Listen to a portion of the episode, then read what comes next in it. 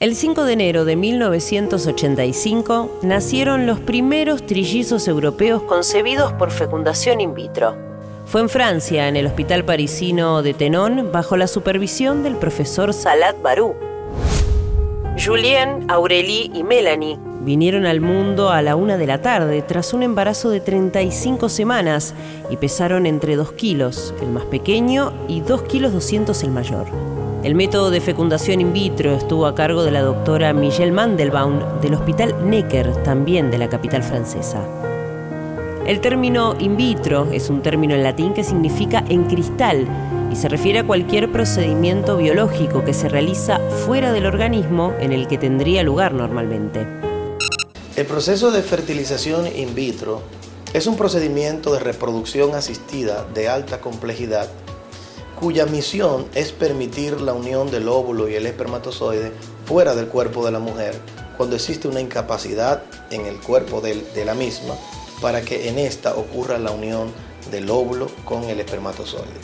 Para eso necesitamos estimular con hormonas a la mujer para que pueda desarrollar varios óvulos, extraerlos y entonces a través de un ambiente especial creado en el laboratorio mediante medios de cultivo y una incubadora que van a imitar de forma casi perfecta el ambiente que existe dentro de las trompas, unir entonces estos óvulos con los espermatozoides del hombre y entonces de 3 a 5 días después de haber ocurrido esta aspiración de los óvulos y la posterior fertilización, en las primeras etapas de desarrollo embrionario se van a transferir al útero de la mujer en búsqueda de que se implante y se pueda desarrollar un embarazo. Gracias al trabajo de los médicos Patrick Steptoe y Robert Edwards, en 1978 se logró el primer nacimiento por esta técnica. La beba, Louis Brown, nació el 25 de julio de ese año en el Royal Oldham Hospital de Lancashire, cerca de Manchester, en el Reino Unido. Robert Edwards, fisiólogo de la reproducción, recibió luego el Premio Nobel de Fisiología y Medicina en 2010 por el exitoso desarrollo del método in vitro. El primer nacimiento a través de esta técnica en España se produjo en abril de 1984 por los ginecólogos Pedro Barri y Ángel Sopeña y la doctora Marisa López Tapia. El primer bebé en América Latina nació en Colombia al año siguiente en el laboratorio del doctor Elkin Lucena, gracias a la colaboración científica de varios expertos madrileños. A medida que pasaron los años y avanzaron las investigaciones en el área reproductiva, fue aumentando la efectividad de los tratamientos, aunque el éxito nunca puede asegurarse al 100%, tal como lo explicó el especialista Mario Brasesco. las posibilidades de embarazo oscilan entre el 70% en mujeres alrededor de 30 años a más o menos un 15% en mujeres de 42 años, siempre con sus propios óvulos.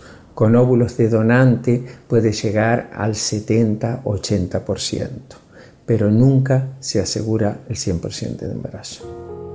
Así como sucedió con el nacimiento en 1985 de los primeros trillizos europeos, en los tratamientos de fertilización asistida las posibilidades de un embarazo múltiple son mayores, tal como lo detalló el médico Enrique Salamana. Hay que tener en cuenta que los factores que ayudan a prevenir eh, la posibilidad de embarazos múltiples son los mismos factores que contribuyen a que la mujer no se embarace, razón por la cual Cuanto más embriones uno transfiera en las técnicas de fertilización asistida, es mayor la probabilidad tanto de que la mujer quede embarazada como que si se embaraza, quede embarazada de más de un bebé.